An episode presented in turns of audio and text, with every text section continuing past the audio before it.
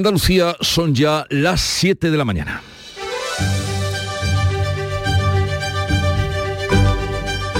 En Canal Sur Radio, La mañana de Andalucía con Jesús Vigorra. Buenos días queridos oyentes, es jueves 18 de mayo y permanece detenido en dependencias policiales el hombre que presuntamente ha matado a su pareja este miércoles en Torremolinos. Está incluido en el sistema de seguimiento en los casos de violencia de género, el conocido como Biogen, por dos casos de malos tratos anteriores. La mujer asesinada de 28 años deja tres hijos, el más pequeño del agresor. También ella estaba registrada en el sistema de Biogen, pero como víctima por una relación anterior.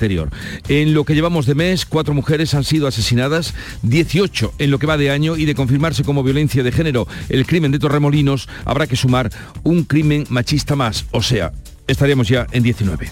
El Parlamento ha ratificado el tercer decreto de sequía que incluye ayudas a la Junta a agricultores y ganaderos y medidas por 43 millones de euros.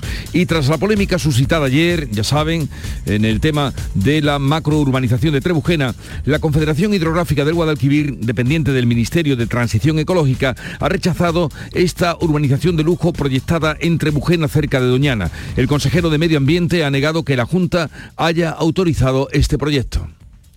Lo que se tiene que pedir a esas personas que integran esas listas municipales... Bueno, no es exactamente, porque era la voz de Pedro Sánchez, ahora la escucharemos en su sentido. Pedro Sánchez se muestra dispuesto a mantener a Bildu como socio, aunque critica la presencia de condenados de ETA en sus listas electorales. Palabras del presidente que vamos a escuchar ahora, del gobierno, durante la sesión de control a la portavoz Aberchale. Lo que se tiene que pedir a esas personas que integran esas listas municipales es, en primer lugar, un mensaje mucho más rotundo y contundente de reparación, de perdón y de homenaje a las víctimas que sufrieron tanto dolor durante muchísimos años de actividad de la banda terrorista ETA. El acuerdo alcanzado este miércoles entre el Servicio Andaluz de Salud, el SAS, y los sindicatos para desconvocar la huelga en atención primaria retira de los centros de salud la orden que permite derivar pacientes a la sanidad privada. La consejera Catalina García asegura que el pacto reafirma que no había intención de privatizar la atención primaria. Este gobierno no va a derivar pacientes de la primaria a la privada. No lo va a hacer. Haya orden, no lo haya o haya otra cosa. No lo va a hacer. Hoy es el Día Internacional de los Museos. El lema de este año es Museos, Sostenibilidad y Bienestar. Las salas y pinacotecas celebran la jornada con talleres, visitas especiales, conciertos y horario gratuito y ampliado en los museos del Estado. En cuanto al tiempo, hoy es el día del agua o el día que da agua. Meteorología va a activar avisos amarillos por tormentas de 12 del mediodía a 10 de la noche en Cádiz, Córdoba, Huelva, Málaga y Sevilla. Las temperaturas en descenso, salvo las máximas en el tercio occidental que no van a variar. Vientos de componente este en el litoral mediterráneo oriental y variables en el resto. Y vamos ahora a hacer un repaso por cada una de las provincias de Andalucía, centros de producción de Canal Sur, donde nos informan de cómo viene esta mañana. Cádiz, salud, votaron. Hoy esperamos lluvias, anoche ya chispeó un poquito en la bahía gaditana, 17 grados y la máxima 21. Campo de Gibraltar, Ana Torregrosa. Aquí también tenemos 17 grados y esperamos una máxima de 21. Tenemos nubes y claros en el cielo. Hay previsión de lluvia, pero no ha llovido nada todavía. Jerez, Pablo Cosano. 16 grados marca el termómetro, 23 de máxima prevista. Anoche llovió en Jerez y llovió mucho, además en la sierra, más de 20 litros, sobre todo en la parte de Zara y Grazalema. En Huelva, Sebastián Forero. En estos momentos tenemos 17 grados. De momento aquí los cielos no amenazan lluvia. Esperamos 24 en Ayamonte. ¿Cómo viene el día por Córdoba, Miguel Vallecillo? Con ese aviso por tormentas en toda la provincia desde el mediodía que pueden ser localmente intensas. La máxima de 28. De momento tenemos nubes y 17. En Sevilla, Pilar González. Tenemos el cielo cubierto. Se esperan tormentas por la tarde. De hecho, el, el aviso amarillo se activa a las 12 del mediodía. Se espera una máxima de 25 grados. Ahora tenemos 18 en la capital. En Málaga, María Ibáñez. Pues tenemos 17 grados, cielos cubiertos, chispeos intermitentes, esperamos 22 grados de máxima y anuncio de lluvias, aviso amarillo a partir de las 12 del mediodía en las comarcas de Ronda y Antequera. ¿Cómo viene el día por Jaén, Alfonso Miranda? Han caído cuatro gotas en la franja sur y este de la provincia, está el cielo muy nublado, se esperan tormentas esta tarde, 16 grados en la capital. En Granada, en Carra Maldonado. Muchas nubes ahora, se esperan chubascos y tormentas. Tenemos en este momento 13 grados, llegaremos a 20. Concluimos el recorrido en Almería, María Jesús Recio. Cielo con nubes, hoy nos anuncian chubascos, tormentas y hasta granizo. De momento nada, 17 grados, máxima 23. Como ven o han oído, todo está por llegar. Eh, la esperada lluvia.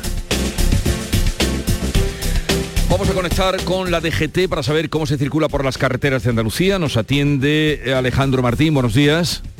Muy buenos días, ¿qué tal? Hasta ahora estamos pendientes de dos alcances que están complicando el estado de la circulación. Uno de ellos en Granada, en la 92, a su paso por Cuesta Blanca en dirección Granada Capital y otro alcance más está dificultando en Málaga, en la 7, a la altura de Cerrado de Calderón en sentido Motril. Afortunadamente en el resto de carreteras de la comunidad se circula con total normalidad, no van a encontrar dificultades ni en la red viaria principal ni en las secundarias. Son las 7, 6 minutos de la mañana. Era todos los años. Mi tío se empeñaba en enseñarme a nadar. Me agarraba fuerte con las manos como para que flotara. Cuando no había nadie. 016. Tres números para querernos vivas, para querernos libres. Delegación del Gobierno contra la Violencia de Género. Ministerio de Igualdad. Gobierno de España. En mayo amanece con una nueva ilusión con Social Energy. Revolucionate iluminando tu hogar noche y día, consumiendo tu propia energía y ahorra hasta el 90% en tu factura de luz gracias a nuestras baterías. Aprovecha las subvenciones disponibles para ahorrar con tus paneles solares. Primeras marcas con hasta 25 años de garantía. Estudio gratuito en el 955 44 11 11 y socialenergy.es. La revolución solar es Social Energy. En Canal Sur Radio, la mañana de Andalucía con Jesús Bigorra. Noticias. Vamos a contarles la actualidad de este día que pasa por la detención del hombre que presuntamente ha matado a su pareja este miércoles en Torremolinos. Sería el cuarto caso de violencia de género en España en tan solo tres días. Manuel Pérez Alcázar. La víctima de 28 años deja tres hijos, el más pequeño del agresor. Estaba registrada como víctima por una relación anterior. El detenido, un ciudadano italiano de 45 años, también tenía antecedentes en el sistema Biogen por dos relaciones anteriores. El Ayuntamiento de Torremolinos ha decretado luto oficial. La consejera de Igualdad, Loles López, llama a la unidad de la sociedad y apuesta por la educación. Las nuevas tecnologías han traído cosas muy buenas y cosas no tan buenas. El primer contacto que están teniendo hoy los niños y niñas es a través de un móvil. El primer contacto con las relaciones sexuales es a través de, de vídeos. Eso tiene sus consecuencias. Y por eso yo incido mucho en la, en la educación, que me parece esencial. Y la educación empieza desde casa se suma al crimen machista de este martes en Orio, en Guipúzcoa, a la mujer embarazada asesinada en Manresa, en Barcelona, por su expareja y la apuñalada en Cazalla de la Sierra por su exmarido, que sigue grave en la UCI. Hablemos ahora de las lluvias que esperamos y que ya se han hecho aparecer en algunos puntos de Andalucía. Este jueves se generalizan esas lluvias con cinco provincias que están en aviso amarillo por tormentas. Nuria Durán. La lluvia caída este miércoles ha sido poca. Hasta la medianoche, la máxima cantidad recogida, los 27 litros por metro cuadrado en el bosque, en Cádiz. Se producían precipitaciones en todas las provincias, la mayor parte de ellas en Andalucía Oriental. Hoy la Agencia Estatal de Meteorología anuncia bajada de temperaturas y aviso amarillo por tormentas en las provincias de Córdoba, Sevilla, Cádiz, Málaga y Huelva. Pues fíjense que mientras aquí esperamos la lluvia, diluvia en el noreste de Italia por segunda vez en este mes. Hay ya nueve muertos, 14.000 evacuados, 100.000 usuarios sin luz. Beatriz Galeano. 20 ríos del norte se han desbordado y han inundado los campos de la La zona más fértil del país. Los servicios de emergencias no dan abasto para rescatar a los atrapados.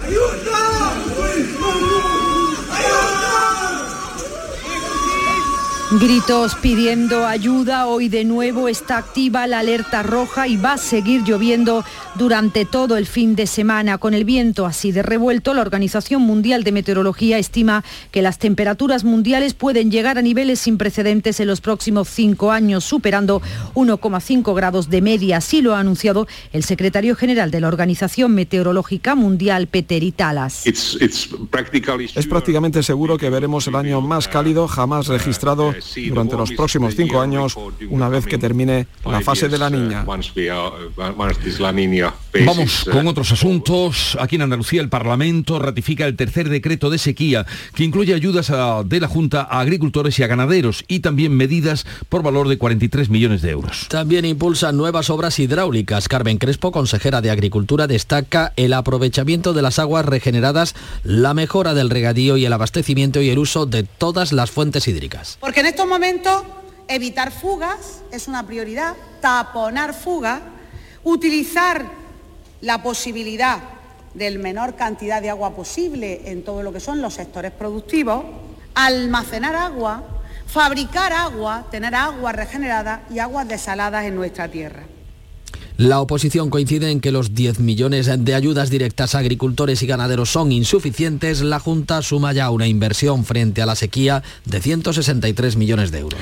La Confederación Hidrográfica del Guadalquivir, que depende del Ministerio, rechaza la macrourbanización de lujo proyectada entre Bujena cerca de Doñana.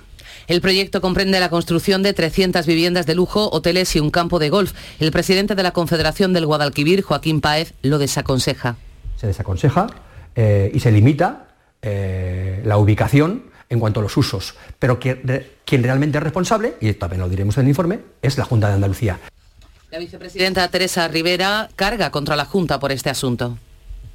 Yo creo que no se va a construir una, un mega resort de lujo con campo de, de golf. Es eh, muy difícil, además de la disponibilidad de agua, que todos sabemos la presión que hay para poder garantizar el agua en esa zona. Lo han planificado en una zona que es eh, inundable.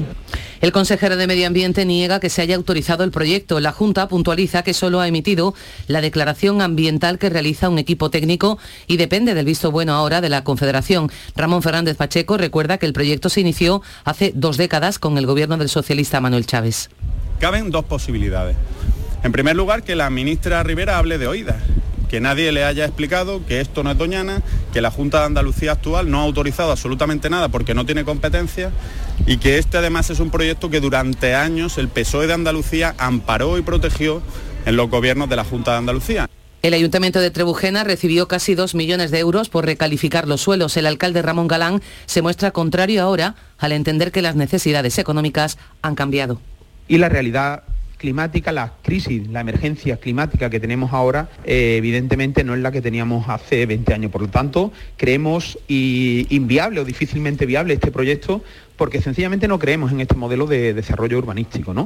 Entre tanto, el grupo ecologista SEO ha entregado en el Parlamento de Andalucía más de 145.000 firmas contra la regularización de regadíos en la corona norte de Doñana. Hablamos ahora de la actualidad política. Pedro Sánchez se muestra dispuesto a mantener a Bildu como socio, aunque critica la presencia de condenados de ETA en sus listas electorales. El Partido Popular ha registrado en el Congreso una proposición para obligar al PSOE a votar un compromiso para romper los pactos y hacer un cordón a Bildu, aunque no se votará antes de las elecciones del 28 de mayo. En la sesión de control, Pedro Sánchez ha respondido a la portavoz Aberchale que sus listas son un error y le ha pedido un mensaje de perdón y reparación a las víctimas. Ha avanzado que seguirá contando con el apoyo de Bildu. En junio se va a vencer el plazo de eh, muchas de las medidas del, del, paquete. Evidentemente el Gobierno de España va a traer, en función de la coyuntura que tengamos en junio, unas nuevas medidas sociales y espero que entonces podamos contar con el apoyo de su grupo parlamentario y el conjunto de la Cámara. En el debate con Cuca Gamarra, la portavoz popular, Sánchez ha acusado al Partido Popular de utilizar ETA y la lucha antiterrorista. ¿Serían ustedes capaces de decir que Alfredo Pérez Rubalcaba era cómplice de ETA? ¿Serían ustedes capaces de decir, señorías, como dijo Mariano Rajoy el 11 de marzo, que tenía la convicción moral de que ETA estaba detrás de los atentados del 11 de marzo?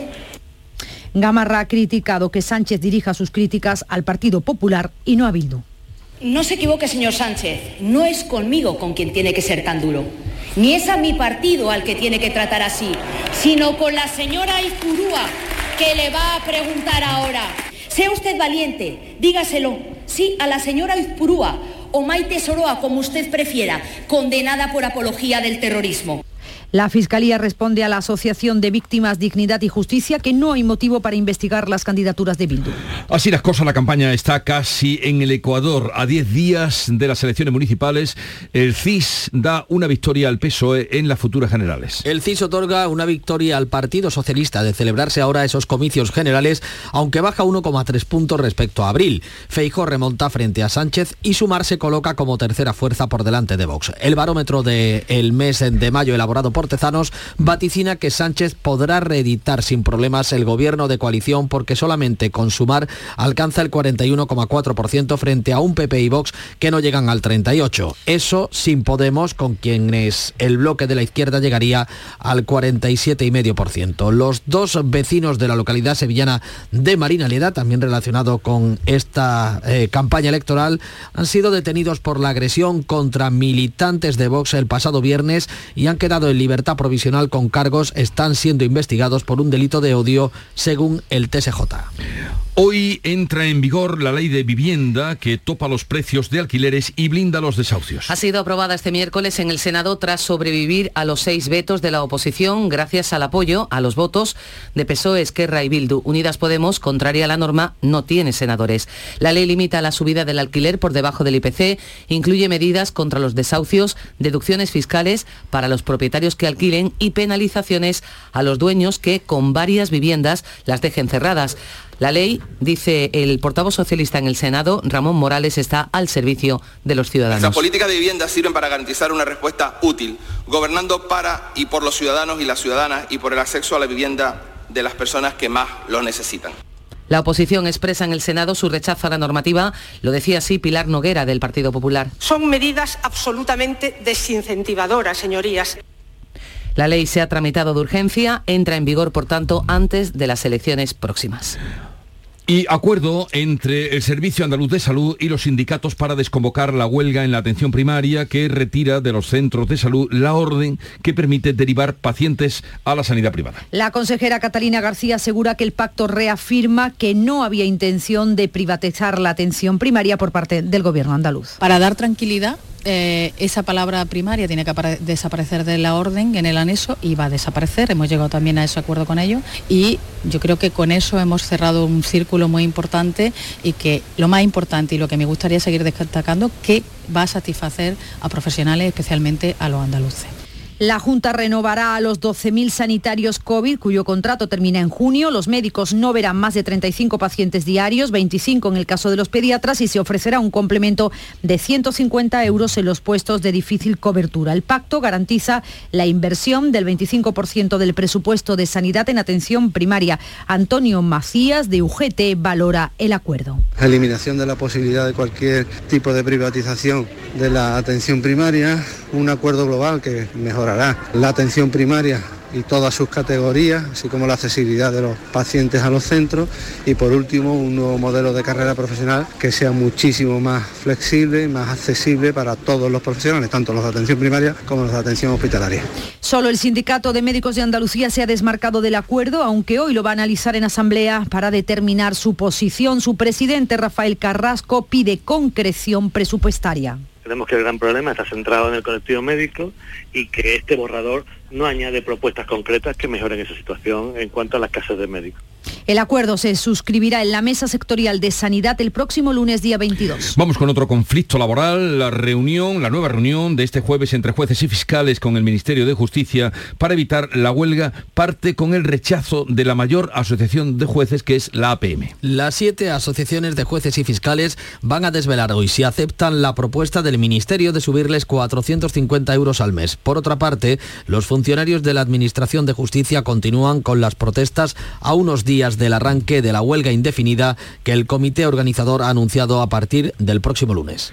Y hoy hay convocada huelga general de 24 horas en el transporte profesional. Está convocada por el sector federal de transporte por carretera de CGT y entre otras medidas pide la jubilación a los 60 años. Atención porque están llamados también a la huelga los conductores de autobús. En Sevilla, por ejemplo, el sindicato CGT cree que hasta el 60% de los conductores de Tusan van a secundar el paro. Entre tanto, en el puerto de Algeciras, los transportistas de contenedores protagonizan ya hoy su segunda jornada de paro. Protestan por las largas horas de espera que padecen para cargar o descargar sus camiones. Los prácticos del puerto de Sevilla, que son los encargados de atracar los buques, han reanudado su actividad a las 6 de esta mañana hoy jueves. Hoy, hasta, hasta hoy, de los 12 prácticos de la instalación, solo estaban trabajando dos. Los trabajadores reclamaban un aumento de un, del sueldo de un 40%. El puerto ha asegurado que la Corporación de Prácticos del Puerto de Sevilla y la Ría del Guadalquivir ha trasladado al organismo portuario la reanudación del servicio técnico náutico de practicaje con la totalidad de los prácticos disponibles. Efectivo del Plan Infoca trabajan para la completa extinción del incendio declarado el martes en la localidad sevillana de La Puebla del Río y que está controlado desde ayer por la tarde. Según las primeras estimaciones, el fuego ha quemado unas 80 hectáreas de monte bajo con algo de arbolado. En cuanto a las causas que están detrás de este incendio, hay que concretarlas, eh, pero esto es lo que apunta Adolfo Técnico del Plan Infoca porcentaje más alto todos los años de incendios suelen ser intencionados. Son incendios intencionados en la mano del hombre siempre entre intencionados y negligentes, eh, pues un 90% prácticamente de los incendios. Por causas naturales prácticamente es por rayos y es un 1-2%. No llega, no llega más. También se investigan las causas del incendio que ha costado la vida este miércoles a un hombre de 89 años en Granada por inhalación de humo. El siniestro se produce después de la muerte de un niño de 6 años el lunes en otro incendio en el barrio de La Chana. Son las 7.20 minutos de la mañana y es el tiempo de irnos a la revista de prensa con Paco Rellero.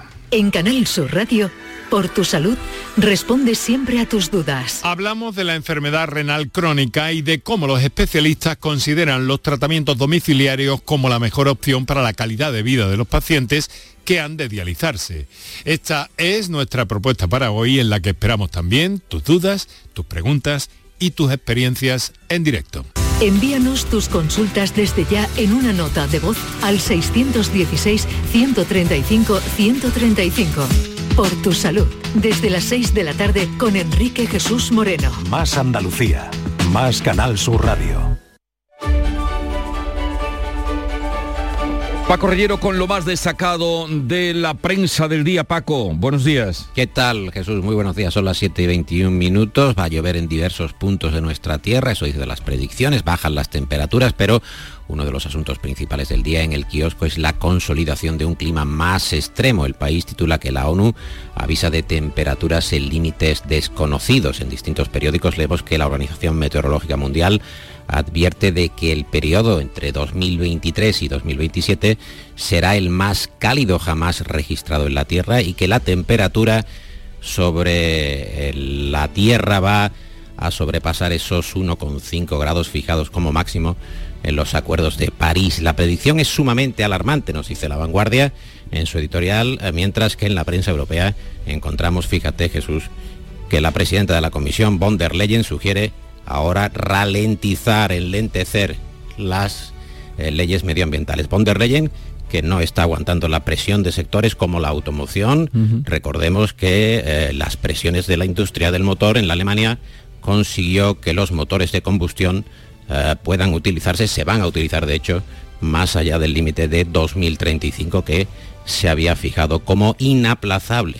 Y ya ves que a partir de 2035 todavía haber motores. El país en su editorial apunta que el cambio en 10 años eh, la economía puede eh, llegar a generar cerca de medio millón de empleos vinculados a la transición energética. Y la viñeta del roto lleva esta frase lapidaria, no hay manera de conseguir un alto el fuego en el infierno. Hay una alerta climática y también un toque de atención grave respecto a la natalidad que sigue en caída libre en España un 10% menos que en el 2019. La baja tasa de nacimientos que se debe a la precariedad económica de los jóvenes y aboca a vincular el crecimiento a la inmigración, Jesús. es, tremendo ese dato, que, que, no nos pase desapercibido, ese dato que acabas de señalar. Bueno, y con respecto a la campaña electoral, ¿qué? ¿Cómo está la cosa? Bueno, pues fíjate, el español nos cuenta que el CIS constata una caída de Sánchez de 3,6 puntos desde marzo y lo baja por primera vez del 30%. Tezanos que ya pronostica el peor resultado electoral para el PSOE en toda la serie del año, a las puertas de las elecciones del 28 de mayo.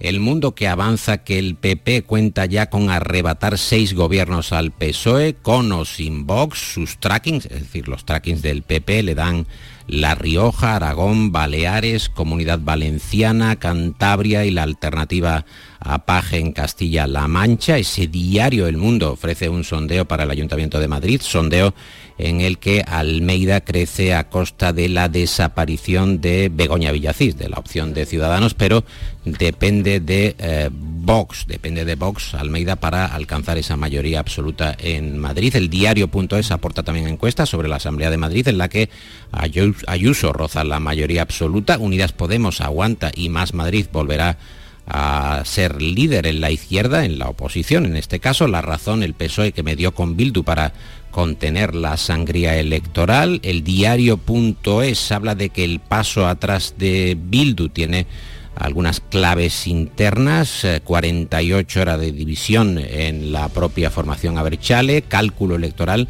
y llamadas al respeto a las víctimas en Infolibre. Aznar, que se une al coro de voces del PP que empujan a Feijó a, prometer una ley de partidos contra Bildu. El español habla de que el PP está dispuesto a negociar con el PSOE en el País Vasco y en Navarra para que no tenga que pactar con Bildu. En Génova emplazan al PSOE a mostrar que están dispuestos a no pactar con Bildu. En The Objective vemos que hay nervios en el PSOE, así lo dice este digital, y el gobierno por la irrupción de Bildu en plena campaña y en el confidencial Sánchez que mueve partidas de los presupuestos para financiar sus martes electorales y reservarse, vamos a decir, bazas sociales. Y vamos ya a conocer los titulares de la prensa andaluza. Paco, cuéntame. Pues ya están aquí, Jesús, vamos con ellos. ABC, foto de los candidatos a la alcaldía en el debate de este diario. Uh, Muñoz que se queda solo en su defensa del modelo de la ciudad, de la capital de Andalucía. En la opinión de Málaga, el paro entre los mayores de 45 años que se enquista pese a la creación de empleo. En Ideal de Granada, los partidos que proponen un parque público de viviendas y ayudas para los más jóvenes. En Almería, los partidos que buscan revitalizar el comercio en el centro con rebajas fiscales. Y en La Voz de Cádiz, la capital que ha perdido, la capital gaditana, que ha perdido 44 policías locales desde que comenzó el gobierno de Kichi. Bueno, pues eso es un número. ¿eh? Eh, será también que hay menos eh, actividades delictivas que perseguir. Nuria Gaciño, buenos días. ¿Qué tal? Muy buenos días. Hogar Solar, la luz que te ayuda a ahorrar, les ofrece la información deportiva. Te escuchamos eh, sobre que llega la hora ya del Sevilla, el día después de la eliminación del Real Madrid de la Champions. Se rompió el amor entre el Real Madrid y la Champions. Por 4 a 0 perdía anoche el conjunto madridista ante el Manchester City que fue tremendamente superior desde el inicio del partido. Recital de Rodri y Bernardo Silva. Este último hizo los dos primeros goles del equipo inglés en el minuto 23 y 37.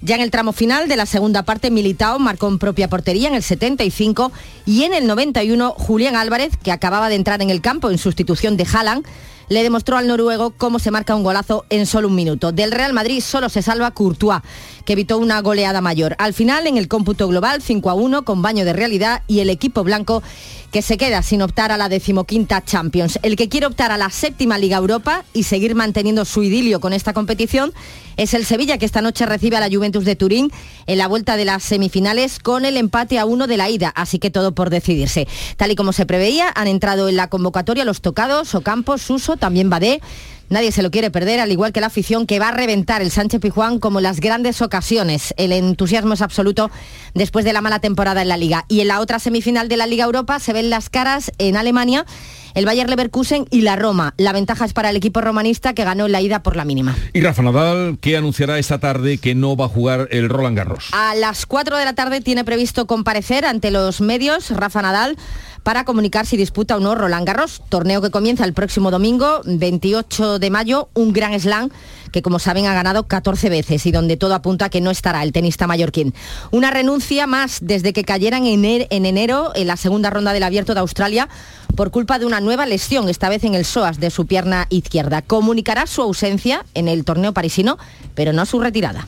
Ya están aquí las calores, Chano, pero como está la luz no quiero ni mirar al aire acondicionado. Pues yo estoy la mar de fresquito, Yuyu, a cero, como que a cero. Con Hogar Solar y sus placas solares dejo la factura a cero euros. Canta conmigo, Yuyu. Hogar Solar, cada día te quiero más. Hogar Solar. Hogar Solar, la luz que te ayuda a ahorrar. ¿Con qué te despides hoy, Paco? Eh, Estos son... Pues fíjate, hay ambientación Ovejas, por parte cabritos. del... eh, Sí, ves, ves que hay sonido de, de ganado, ¿verdad? Bueno, sí. vamos a contar la historia de un pastor. José Manuel Sánchez, que vemos en el mundo, que tiene 43 años y soñaba desde pequeño con hacer al menos una vez en la vida la transhumancia y ahora la ha tenido que hacer por obligación. Comenzamos hablando en la sección del clima. Eh, él, desde su explotación en Cáceres, donde ya no hay agua, está azotando la sequía, ha planificado un viaje hasta los montes de Riaño y va a mover andando a 1.700 ovejas, a 20 cabras y a 12 perros, 600 kilómetros de distancia entre su lugar de origen y eh, un pueblo eh, hasta llegar a los montes de Acevedo, concretamente una población de apenas 150 habitantes en León, entre valles y montañas. Allí va a estar cuatro meses, va a pagar 12.000 euros, no tiene luz, pero sí tiene al menos agua y verde por doquier. Qué paliza, ¿no? Eh, que tenga suerte este hombre que va en busca de los pastos. Habrá que hacer un diario del bueno de José No, desde luego. Oye, que tengáis un bonito día. Hasta luego. Hasta Espero luego. que Que no vaya muy iniciéis ninguna transhumancia. Os quiero ver aquí mañana por la mañana. 7.30 minutos de la mañana. Acaban de dar las señales horarias y es tiempo y hora de repasar en titulares las noticias más destacadas que les estamos contan- contando este 18 de mayo.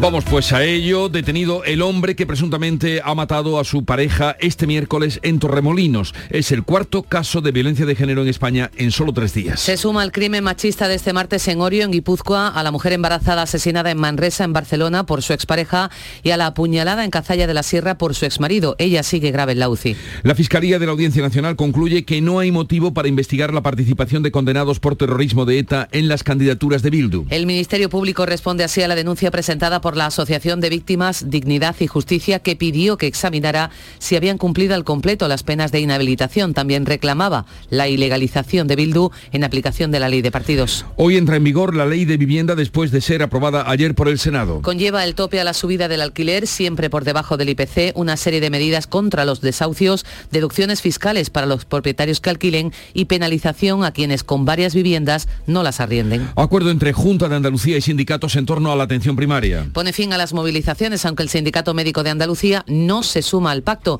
Mañana decidirá si mantiene sus acciones de protesta. De otro lado, el sector del transporte profesional por carretera hoy inicia una huelga general de 24 horas. Hoy 18 de mayo es el Día Internacional de los Museos. El lema de este año es Museo, Sostenibilidad y Bienestar. Los museos celebran la jornada con talleres, visitas especiales, conciertos, también con horario gratuito y ampliado. Cinco provincias andaluzas están hoy en aviso amarillo ante la posibilidad de tormentas desde este mediodía. Son Córdoba, Sevilla, Cádiz, Málaga y Huelva. La jornada de ayer trajo lluvia a gran parte de Andalucía, pero no pasaron de ser chubascos. ¿Algo más sobre la previsión meteorológica para hoy? Cielos hoy Jesús nubosos, cubiertos, esperan chubascos acompañados de tormentas localmente fuertes, incluso acompañadas de granizo durante la tarde. Viento de levante en el Mediterráneo, en el estrecho también, bajan las temperaturas, salvo las máximas en Huelva, Sevilla y Cádiz. Hoy oscilan entre los 20 de Málaga y Granada y los 28 de Córdoba. 7.32 minutos de la mañana. En un momento vamos con las claves económicas del día. Nos gustaba vernos. Era como un juego. Ya no soy María. Soy la del vídeo. Soy. Soy un puto meme. Hay miles de profesionales especialistas en violencia sexual para querernos vivas, para querernos libres. Delegación del Gobierno contra la Violencia de Género. Ministerio de Igualdad. Gobierno de España.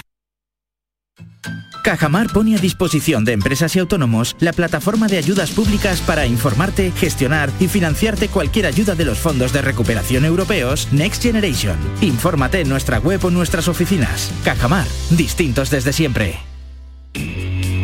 Las claves económicas con Paco Bocero. Paco, buenos días. Buenos días, Jesús. Buenos ¿Qué días, bien, estamos a jueves, tenemos hoy más pistas, ojo, sobre los tipos de interés y más legislación económica que pasará por el Congreso. Cuéntanos. Así es, Jesús. Hoy tenemos más pistas sobre la próxima evolución de los tipos de interés a tenor de los datos de inflación en la eurozona correspondiente a abril que se publicaron ayer. Mientras el IPC general se acabó elevando una décima hasta el 7, la subyacente, la que siempre nos importa, se redujo en una hasta el 5,6%. Por ciento, España se sitúa entre los países una vez más que registran menos subidas de precios intermensuales. Inmediatamente surgieron los análisis y en este caso pues nos quedamos con este de Oxford Economics, eh, que sugirió que esta evolución de los precios, muy lenta la bajada, podría establecer dos nuevas alzas de tipos por parte del BCE, en junio y en julio, cada una de 25 puntos básicos o un cuarto de punto, como prefieran. Pues ya tenemos la primera pincelada sobre las nuevas y próximas subidas de los intereses que podría afectar y que podría efectuar el Banco Central Europeo. A propósito, ¿cómo va el Euribor en mayo? Paco, eso sí que nos afecta a muchos de forma más directa también como los tipos y ahí se nos nota. Pues mira, hemos estado unos días con el índice tranquilo, con subida apenas perceptible, pero ayer ya escaló al 3,82 y la media de mayo a hoy día 19 se encuentra en esa cota del 3,8. Lo cierto es que la seguridad de llegar al 4 a lo largo del mes, y me refiero a la media, porque todavía tiene margen, nos quedan varios días laborables, pero afortunadamente se está todavía resistiendo. Esperemos que siga así, que cerremos mayo, nos quedan esos, como te digo, 8 días hábiles sin que la media alcance ese 4%. Muy bien, pues nos vamos ahora con las novedades legislativas porque el Congreso aprobará hoy, presumiblemente, el proyecto de ley por el que se crea la nueva autoridad del cliente financiero. ¿Y eso qué es y qué claves son destacables? Pues mira, Jesús, hoy se aprueba, presumiblemente, como bien dice, el proyecto de ley por el que se va a crear la nueva Autoridad del Cliente Financiero, una nueva agencia que pretende unificar los criterios para gestionar reclamaciones entre clientes y entidades financieras. La primera clave es que este nuevo organismo va a unir las competencias del Banco de España, la Comisión Nacional del Mercado de Valores y la Dirección General de Seguros y Fondos de Pensiones. Y a través de ella, a través de nueva autoridad del cliente financiero, se podrán hacer las reclamaciones correspondientes. Otra clave importante es que la autoridad va a poder intervenir cuando haya reclamaciones que no hayan quedado satisfechas con la respuesta de los servicios de atención al cliente de las entidades, que es el primer paso siempre, los servicios de atención al cliente de una compañía. Eh, va a ser también gratuita para los usuarios y sus resoluciones serán vinculantes para la entidad financiera como ya estoy comentando, puede ser un banco o una cooperativa de crédito, una, compañía de seguro, etcétera, cuando los importes reclamados sean inferiores a 20.000 euros. Además, no se va a necesitar ni abogado ni procurador para entablar los procesos. Sin embargo, hay voces, ha habido voces discrepantes en cuanto a su utilidad. Algunas entidades financieras piensan que es suficiente con lo que tenemos, que en todo caso habría que mejorar lo que tenemos. Mm. Y en cuanto a técnica jurídica, el Consejo General del Poder Judicial eh, lo ve como un poquito intromisión entre las relaciones privadas entre entidades y clientes. Pero sea como sea, hoy pasará el trámite en el Congreso y contaremos con ella pronto.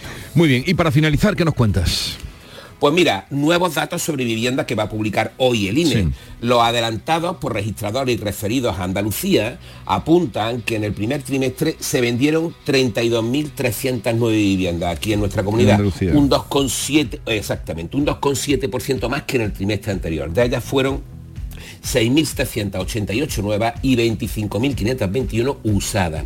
En cuanto a precios, el precio metro del metro cuadrado de la nueva está en 1.715 euros, cayó un 6,4% frente al último trimestre del año anterior, del 2022, y la usada, ese precio medio está en 1.560 euros, cayó un 4,4%. O sea que ha caído tanto el precio de la nueva como el precio de la usada respecto el primer trimestre de este año respecto al último del año pasado, mm. respecto al final de 2022. pues ustedes ya ahí se pueden ir orientando si tienen que vender o comprar eh, la información que nos trae eh, Paco Vocero. Paco, que tengas un buen día y hasta mañana. Igualmente, hasta mañana Jesús. En un momento vamos con otras noticias de Andalucía. ¿El calor te deja sin fuerzas? Ya puedes refrescarte y a la vez recargar energía con los nuevos polos flash energéticos Power Flash. Prueba nuestros tres sabores, piña y coco, melón y manzana y Energy Flavor. Te sorprenderán. Refrescate y recarga con Power Flash. Ya en tu punto de venta habitual. Los fines de semana nos despertamos en los mejores rincones de Andalucía. Para que conozcas su historia, su cultura, sus curiosidades, sus leyendas. Te invitamos a conocer una Andalucía llena de talento, hermosa, fascinante y única. Andalucía nuestra. Los sábados y domingos, desde las 7 de la mañana, en Canal Sur Radio, con Charo Jiménez. Más Andalucía. Más Canal Sur Radio.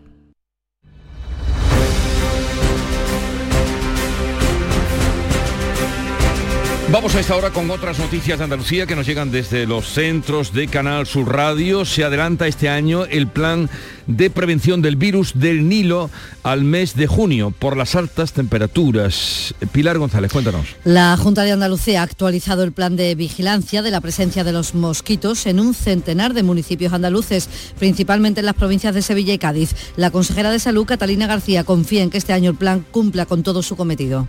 Lo que se hace es establecer los niveles de riesgo desde el 0 al 5 y cada nivel de riesgo tiene unas acciones diferenciadas y lo que sí vamos a hacer también es empezar con una campaña de concienciación y dinamización desde el minuto uno también. La enfermedad transmitida por los mosquitos, el virus del Nilo, causó hace tres años la muerte de siete personas en Andalucía y se detectaron 71 casos. Ya el año pasado los afectados fueron solo dos. Eh, La empresa aceitera jiennense Acesur ya está realizando catas de aceites a través de la primera nariz electrónica del mercado. Cuéntanos, Alfonso Miranda. Bueno, este aparato es capaz de analizar cientos de muestras en tan solo una jornada, lo que es totalmente imposible para el ser humano con un panel oficial de catadores. Agustina Barneo es la jefa del panel de cata de Acesur. Hay un cansancio, una fatiga, por lo que solo se pueden catar tres muestras por sesión y como mucho tienes que catar tres, cuatro sesiones al día. Estamos hablando de unas 12 muestras diarias y sin embargo la nariz electrónica pues te puede analizar por lo menos 50 muestras diarias. Agilizamos mucho la analítica, los tiempos los acortamos Han sido necesarios tres años de investigación para conseguirlo con colaboración de la Universidad de Córdoba. Oye, pues no, no me dijiste nada cuando estuvimos ahí, Alfonso. la nariz La, electrónica. La nariz electrónica, efectivamente. ¿sabes? Esta huele un bacalao lo deja soso. Vuelven a casa los primeros 70 militares que se encontraban de misión en el Líbano. María Jesús Recio. Sí, han podido dormir después de seis meses la primera noche en sus casas. Sus familiares acudieron emocionados al aeropuerto este miércoles por la tarde para recibirles después de su misión militar en el Líbano. Durante el mes de mayo está prevista la llegada del resto del contingente, un total de 600 caballeros y damas legionarias. En el vuelo, junto a los legionarios de Almería y también algunos de Ronda en Málaga, llegaron a España militares de apoyo logístico y 52 salvadoreños que han formado parte del contingente español. Se marcharon rumbo a Madrid. La primera rotación partió el pasado mes de noviembre, desde aquí, desde Almería. Se suspende la búsqueda del bombero del Infoca desaparecido al norte de la provincia. Se cree que ha sido una desaparición voluntaria. Granada, en Carra Maldonado. Se ha desmontado el dispositivo de búsqueda y solo una patrulla de la Guardia Civil seguirá buscando, pero de manera esporádica. Se cree que José Antonio Illescas, de 58 años y bombero forestal, ha podido desaparecer voluntariamente. Las batidas de los últimos días en las que han participado agentes de montaña de la Guardia Civil y un helicóptero, además de decenas de voluntarios, han concluido también sin resultados. Continúa la investigación y la búsqueda por toda la provincia de Cádiz del presunto autor de un delito de homicidio en grado de tentativa ocurrido en Rota. Salud, Botaro. La Policía Nacional mantiene un dispositivo fijo de vigilancia en la barriada donde ocurrió la reyerta, pero se le busca por toda la provincia de Cádiz. Está identificado y la policía logra, eh, intentará lograr detenerlo en las próximas horas. Es la brigada de la Policía Judicial de la Comisaría de Rota la que se ha hecho cargo de la investigación de esta reyerta del pasado lunes con un herido que sigue ingresado en el hospital, aunque ya está fuera de peligro. En Córdoba los caseteros han pedido al ayuntamiento que las casetas de feria pasen a ser permanentes para ahorrar los costes de instalación. ¿Eso es posible, Miguel Vallecillo? Ellos eh, comentan que levantar las casetas cada año sale muy caro y que es la razón, en su opinión, por la que este año hay menos instaladas en el recinto ferial del Arenal. Esta es la opinión de Alfonso Rosero, preside la Asociación de Casetas Populares de Córdoba. Vamos a exigir sí o sí que se dé ese cambio y que, se apueste por ese modelo permanente. Entendemos que, que no hay otra solución. Todo lo demás pues nos va a llevar a que el número de casetas siga bajando y ya es muy preocupante. Si hace unos años bajábamos de 100, ya nos estamos acercando al 80, estamos por 85 casetas. Claro, el debate ahora es eh, pensar qué se hace con esas infraestructuras el resto del año. Claro. eso es posible o podría ser posible porque el recinto ferial de Córdoba solo se utiliza para eso, ¿no? Exactamente, y para que aparquen los coches cuando juega el Córdoba. Eso, también, bueno, todo hay que aprovecharlo. Pero por ahí para quien se extrañe de la idea de dejar las casetas durante todo el año. Bien, el nuncio del Papa en España participará de los principales cultos y actos de la romería del Rocío. Sebastián Forero. Pues sí, Jesús, se llama Bernardino Cleopas Auza y su llegada se enmarca en el 30 aniversario de la visita de San Juan Pablo II a la aldea. Se trata de la segunda ocasión en la que un nuncio participa en la romería del Rocío. José Miguel Saavedra es responsable de comunicación de la Hermandad Matriz. No solo va a presidir la misa de Pentecostés el domingo, uno de los momentos centrales del Rocío Grande, sino que además eh, va a poder vivir otros momentos muy especiales porque llegará al Rocío el sábado por la tarde, va a poder ver la presentación de hermandades. La romería del Rocío comienza oficialmente el viernes 26 de mayo a las 6 de la tarde con la presentación de las hermandades.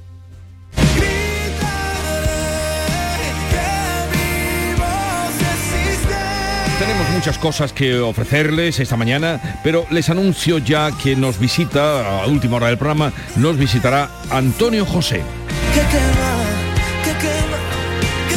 Para hablarnos de su gira Tour El Pacto, para contarnos novedades de su momento creativo y para hablar de la música, de la vida, de la creación.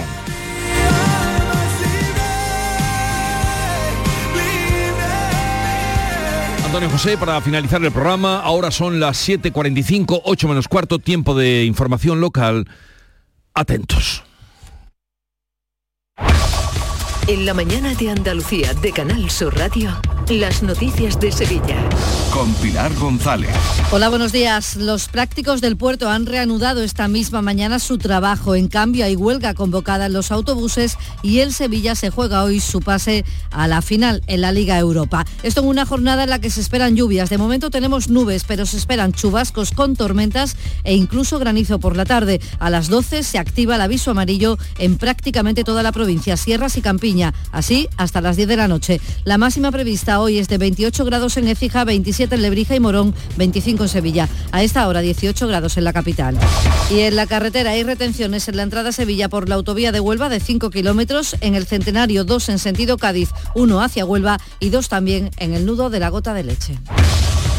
Las noticias de Sevilla. Canal Sur Radio. Se esperan lluvias con tormentas a partir de la tarde y este miércoles ha llovido ya con fuerza en las localidades de Las Cabezas y Utrera, entre ambos municipios. Una lluvia que va a venir muy bien, al menos, para refrescar la tierra cuando acabamos de comenzar la temporada alta de incendios. El Infoca estima en 80 las hectáreas que han ardido en Puebla del Río. Ahora se investigan las causas, aunque el técnico del Plan Infoca apunta. Todos los años de incendios suelen ser intencionados, son incendios intencionados en la mano del hombre siempre entre intencionados y negligentes, eh, pues, un 90% prácticamente de los incendios. Los 12 prácticos del puerto de Sevilla han vuelto hoy al trabajo. De hecho, han comenzado a las 6 de la mañana a conducir los barcos hasta el puerto. Tras varios días parados para reclamar una subida salarial del 40%, se enfrentan ahora a una sanción de 3 millones de euros porque el puerto los ha denunciado. Su paro esta semana ha dejado a barcos fondeados en el puerto y en el mar esperando a salir o a entrar. En cambio, el servicio de Tusan y de otras empresas de transporte de viajeros como Casal pueden verse hoy afectados por la convocatoria de huelga de la CGT que reclama la jubilación de los conductores a los 60 años. La Junta ha dictado unos servicios mínimos del 50%. También en laboral les contamos que un trabajador de 27 años ha resultado herido grave tras caer al vacío en una fábrica de Estepa. Tuvo que ser la pasada tarde evacuado en helicóptero hasta el hospital. En Utrera sido localizado el cadáver en el interior de una vivienda de un hombre, una vivienda abandonada. Ahí estaba el cadáver de un hombre donde se había producido un incendio. Se investiga ahora lo ocurrido. Y en Aznalcázar ha aparecido en la carretera un lince muerto atropellado. Ha ocurrido en una rotonda. 7 de la mañana, casi 48 minutos. Momento para la crónica de campaña. Asunción Escalera. 28 de mayo. Elecciones municipales en Sevilla. Información electoral en Canal Sur Radio. Crónica de campaña. El candidato del PSOE a la alcaldía de Sevilla, Antonio Muñoz, ha presentado su propuesta de corredor verde para Sevilla y su área metropolitana, un recorrido de 42 kilómetros que une los principales espacios verdes ya construidos Isabel Campos. El corredor verde de Sevilla es una de las principales propuestas en materia medioambiental del PSOE. Se haría por fases, uniendo los principales parques y grandes zonas verdes de la ciudad hasta cerrar un anillo e incluye la plantación de más árboles, también la recuperación de zonas degradadas, además de la infraestructura necesaria para que pueda ser disfrutado por vecinos y visitantes. Según el candidato socialista Antonio Muñoz, una medida que demuestra el compromiso en la lucha contra el cambio climático. Yo me planteo este, estos eh, cuatro años para dar un giro de 180 grados, para pisar el acelerador muchísimo más en todas las cuestiones que tengan que ver contra la lucha contra el cambio climático. Y sin lugar a dudas, en la batería de medidas, en la batería de políticas que pretendemos desarrollar, este anillo verde tiene un lugar eh, destacado.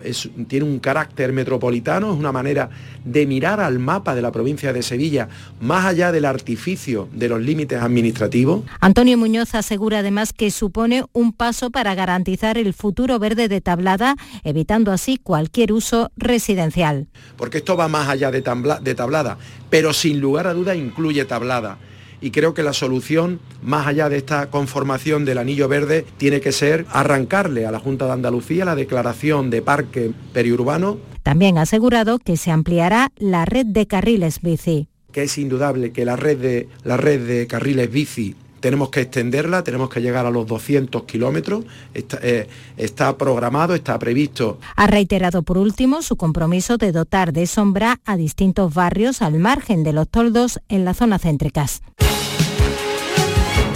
El Partido Popular ha denunciado ante la policía una página de Facebook por noticias falsas y bulos contra el candidato a la alcaldía de Sevilla, José Luis Sanz. Quiere saber si hay algún partido político detrás. El candidato ha presentado el decálogo de medidas para Pino Montano, Javier Moreno. Un barrio que, como otros en Sevilla, sufre la desidia del actual equipo de gobierno, según el candidato del PP, que propone estas medidas. Soterramiento de la Ronda Urbana Norte, la construcción de un nuevo parque de bomberos que trabajan en unas condiciones totalmente indignas, la construcción de tres parques parking en San Diego, en Pinomontano y en la barriada de los mares, la reordenación de los aparcamientos que hay actualmente en este distrito, el soterramiento de la línea de alta tensión que todavía atraviesa este distrito, la mejora de la recogida neumática, poner en valor el auditorio de Liguerón, la reurbanización completa del bulevar de Pinomontano, el mantenimiento integral del parque de Miraflores, la reurbanización de todos los acerados y pavimentos del distrito. La candidata de Podemos Izquierda Unida a la alcaldía de Sevilla, Susana Hornillo, ha presentado sus propuestas sobre vivienda. La confluencia impulsada por Podemos e Izquierda Unida es la única opción política que contempla la vivienda como un derecho y no como una mercancía al servicio de los fondos buitres y los especuladores. Y por eso me comprometo a topar los precios de los alquileres, a expulsar a los fondos buitres de Sevilla y a duplicar el parque de vivienda pública y ofrecerla a unos precios asequibles.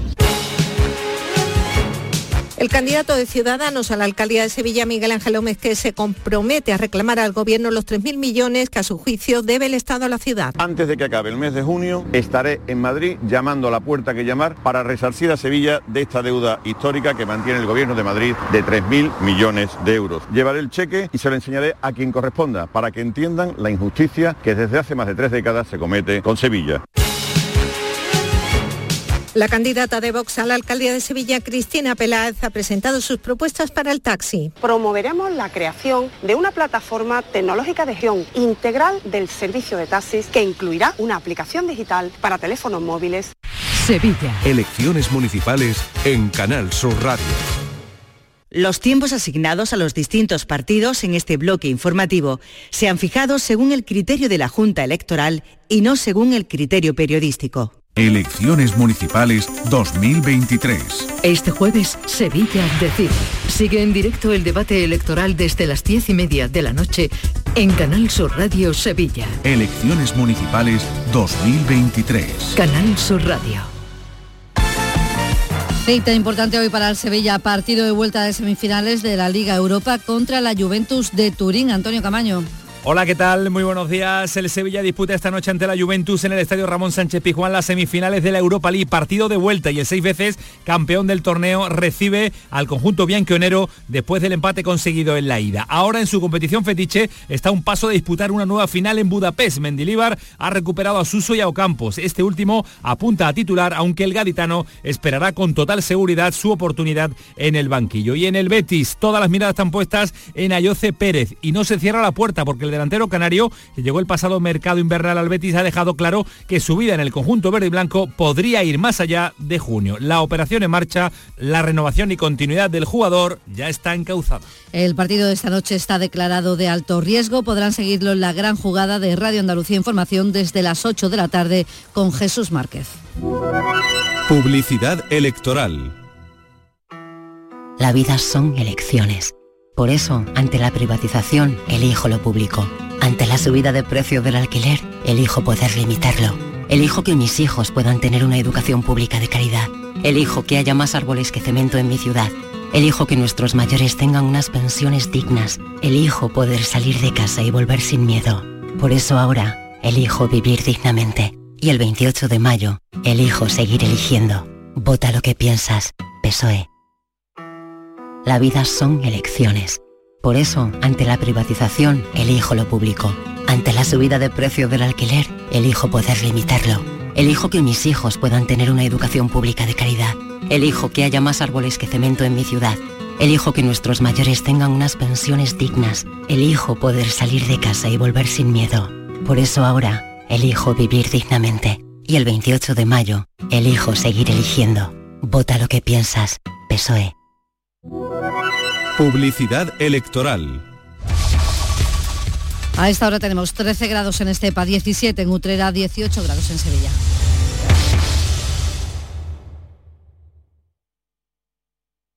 Escuchas La mañana de Andalucía con Jesús Vigorra, Canal Sur Radio. Aquadeus, el agua mineral natural de Sierra Nevada, patrocinador de la Federación Andaluza de Triatlón, les ofrece la información deportiva. 8 menos 5 de la mañana, Nuria Gaciño, buenos días. Muy buenos días. El Juan está vestido de rojo y de gala porque el Sevilla, después de la Sí. estrepitosa derrota del Madrid, es el único representante español que nos queda para llegar a una final europea. Es lo que nos queda. Esta vez el Real Madrid no se salió con la suya, no fue capaz de demostrar que la Champions no tiene rival y que es el rey indiscutible, algo de lo que habrá tomado buena nota el Sevilla para seguir reinando en la Liga Europa. Para ello, para optar a la que sería su séptima final en esta competición, tiene que superar esta noche ante la Juventus de Turín el empate a uno de la ida. Lo hará en un Sánchez Pijuán completamente lleno, que en esta ocasión vestirá de rojo y con un Mendilibar que venía para luchar por la permanencia y que se ha encontrado con el caramelito de Europa. Normal que lo estés saboreando con tranquilidad y deleite. Desde un principio firmé tres meses y estaba encantado. En los tres meses algunos echabais las manos a la cabeza pensando este, este tontolaba viene aquí para tres meses, aquí es un muerto esto y, bueno, no están muerto, no están muertos, están bastante vivos y no me, no me importa. Lo que me importa es terminar bien, lo que empezamos bien. Y eso es lo que es más importante para mí. Que por lo que sea el Sevilla Fútbol Club no, pues si hacemos las cosas bien aquí seguro que llamarán de algún otro lado y si no, pues ya hemos estado en el paro más veces. Ya veremos cuál eh, será el futuro de Mendilíbar, un futuro que tendrá que decidir el director deportivo, Monchi, que ha vuelto a recurrir a las redes sociales para lanzar un emotivo mensaje al sevillismo, por los que ya no están, por los que siguen, por los que creyeron y por los que no, por tu gente y por la mía, por ti por mí. Sevilla, por favor, llévame a otra final, te amo. Pues los encargados de llevar al Sevilla a otra final serán los jugadores que han entrado en la convocatoria. Destacan los tocados Badé, Ocampos y Suso. Nadie se lo quiere perder. Y en el caso del gaditano, dispuesto a forzar por esta buena causa. Bueno, yo creo que no es la primera vez que, que he estado en esta situación, ¿no? De, digamos, de, de forzar o de, intentar acelerar las cosas, ¿no? Como ya os he dicho, creo que es un partido bonito, que, si estamos todos, pues mejor, ¿no? Más fácil también eh, para ayudar. Sí que me he encontrado bien, que evidentemente en 90 minutos no, no puedo jugar porque la lesión a lo mejor requería un poco más de tiempo también. Pero bueno, me encuentro bien y lo importante es que puedo ayudar mañana. En la otra semifinal de la Liga Europa se ven las caras en Alemania, el Bayer Leverkusen y la Roma. La ventaja es para el equipo romanista, ganó en la ida por la mínima. Esta noche conoceremos, por tanto, a los finalistas de la Liga Europa que estarán en Budapest el 31 de mayo. A los que ya conocemos son a los finalistas de la Champions del próximo 10 de junio en Estambul y ninguno de los dos es el Real Madrid. Los de Ancelotti no podrán revalidar el título tras caer eliminados anoche ante un Manchester City que fue muy superior en todos los aspectos. Prueba de ello fue el 4 a 0 final y si no llega a ser por Courtois hubiese sido aún peor. Derrota de las que duelen, como ha reconocido el técnico italiano. Es una derrota que que, duele, que duele mucho, pero a veces puede pasar en el fútbol que tú llegas a una semifinal de una Champions, que encuentra un rival fuerte, que juega mejor que tú y que merece llegar a la final. Y para nosotros no hay otra cosa que pensar a la próxima temporada, a la próxima Champions League, y aprender de esta derrota intentar de ser mejor. Si el futuro de Ancelotti ya no estaba muy claro, parece que con esta derrota tiene muchas más opciones de no seguir, a pesar de que el presidente Florentino Pérez dijera lo contrario hace 15 días. Nadie duda porque creo que el presidente ha sido bastante claro hace 15 días, entonces nadie duda. Decía yo ayer que el partido prometía emoción y espectáculo y el único que puso el espectáculo fue el Manchester City de Guardiola, que por fin se liberó tras la eliminación del pasado año. Ah, creo que hemos jugado con, con, el dolor de un año que hemos tenido en la barriga por lo que pasó el año pasado y lo hemos sacado y todo. Y el que seguramente se disgustó mucho anoche con su equipo fue Rafa Nadal, madridista reconocido, que no se pierde ni un solo partido del Madrid. No está desde luego para muchas alegrías, puesto que se va a perder su torneo fetiche, su propia Champions, como ese Roland Garros. A las 4 de esta tarde tiene previsto comparecer ante los medios Rafa Nadal para comunicar que no va a disputar este torneo, eh, que comienza el próximo domingo 28 de mayo, un gran slam que, como saben, ha ganado 14 veces. Una renuncia más desde que en enero se lesionó en el Abierto de Australia. Va a comunicar, va a comunicar su ausencia en Roland Garros. Aquadeus, ahora más cerca de ti, procedente del manantial Sierra Nevada. Un agua excepcional en sabor, de mineralización débil que nace en tu región. Aquadeus Sierra Nevada es ideal para hidratar a toda la familia. Y no olvides tirar tu botella al contenedor amarillo. Aquadeus, fuente de vida, ahora también en Andalucía. Canal Sur Radio, la radio de Andalucía.